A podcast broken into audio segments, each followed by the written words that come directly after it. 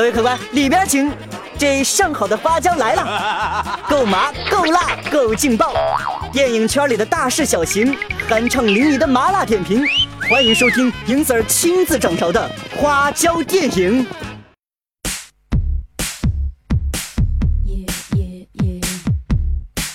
影 Sir 一直以为《太子妃升职记》剧组是影 Sir 见过的最穷的剧组了，可是当我看到这部青春电影时，英子觉得自己毕竟还是太年轻了。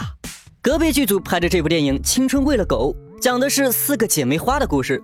和小四的时代姐妹花比起来，这里的花更接地气，因为她们真的很穷。一套校服就支撑起了整个青春，一个二手自行车就完成了初恋的浪漫时光，装老干妈的玻璃罐子洗干净就是用了一辈子的茶水杯。好姐妹聚会拼酒，下酒菜是瓜子和花生。话说这瓜子真乃是居家旅行、拼酒八卦之剧组必备道具。言归正传，我们继续来说电影。这部讲四朵金花闺蜜畸形的影片，致敬了好几部经典青春片，致敬泰国电影《初恋那件小事儿》，一个人想早恋，三个人神助攻，一个人失了恋，一起抱头哭。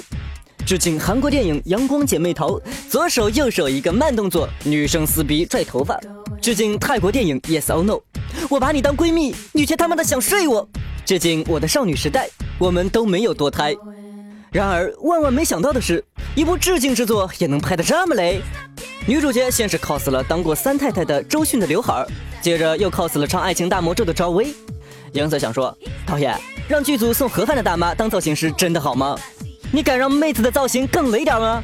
当杀马特妹纸狂拽酷炫屌炸天的出现时，英 sir 心服口服。造型师的时尚，英 sir 永远跟不上。你以为造型是最雷的？幼稚。当相声演员苗阜出现的时候，英 sir 的肾上腺激素急剧飙升。这他妈就是你们说过的上过春晚、知名度很高的大咖？雷就雷吧，他还污。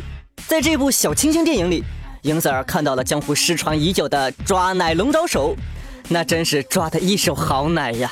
话锋一转，软妹纸打架竟然用生化武器，隔着屏幕，影仔都能闻到一股隔壁剧组的榴莲味儿。再看妹子用胜利者的姿势告诉全世界，都别惹我。小心我抹你一脸屎！影片最后，四姐妹在婚礼现场当众脱衣，大跳钢管舞什么的，真是雷的漂亮，舞的精彩呀！此处必须有弹幕。好了，影仔不得不承认，一路玩微醺。温馨提示：青春喂了狗，节操喂了哈士奇。这部又穷又雷又污的神作，他妈的有毒！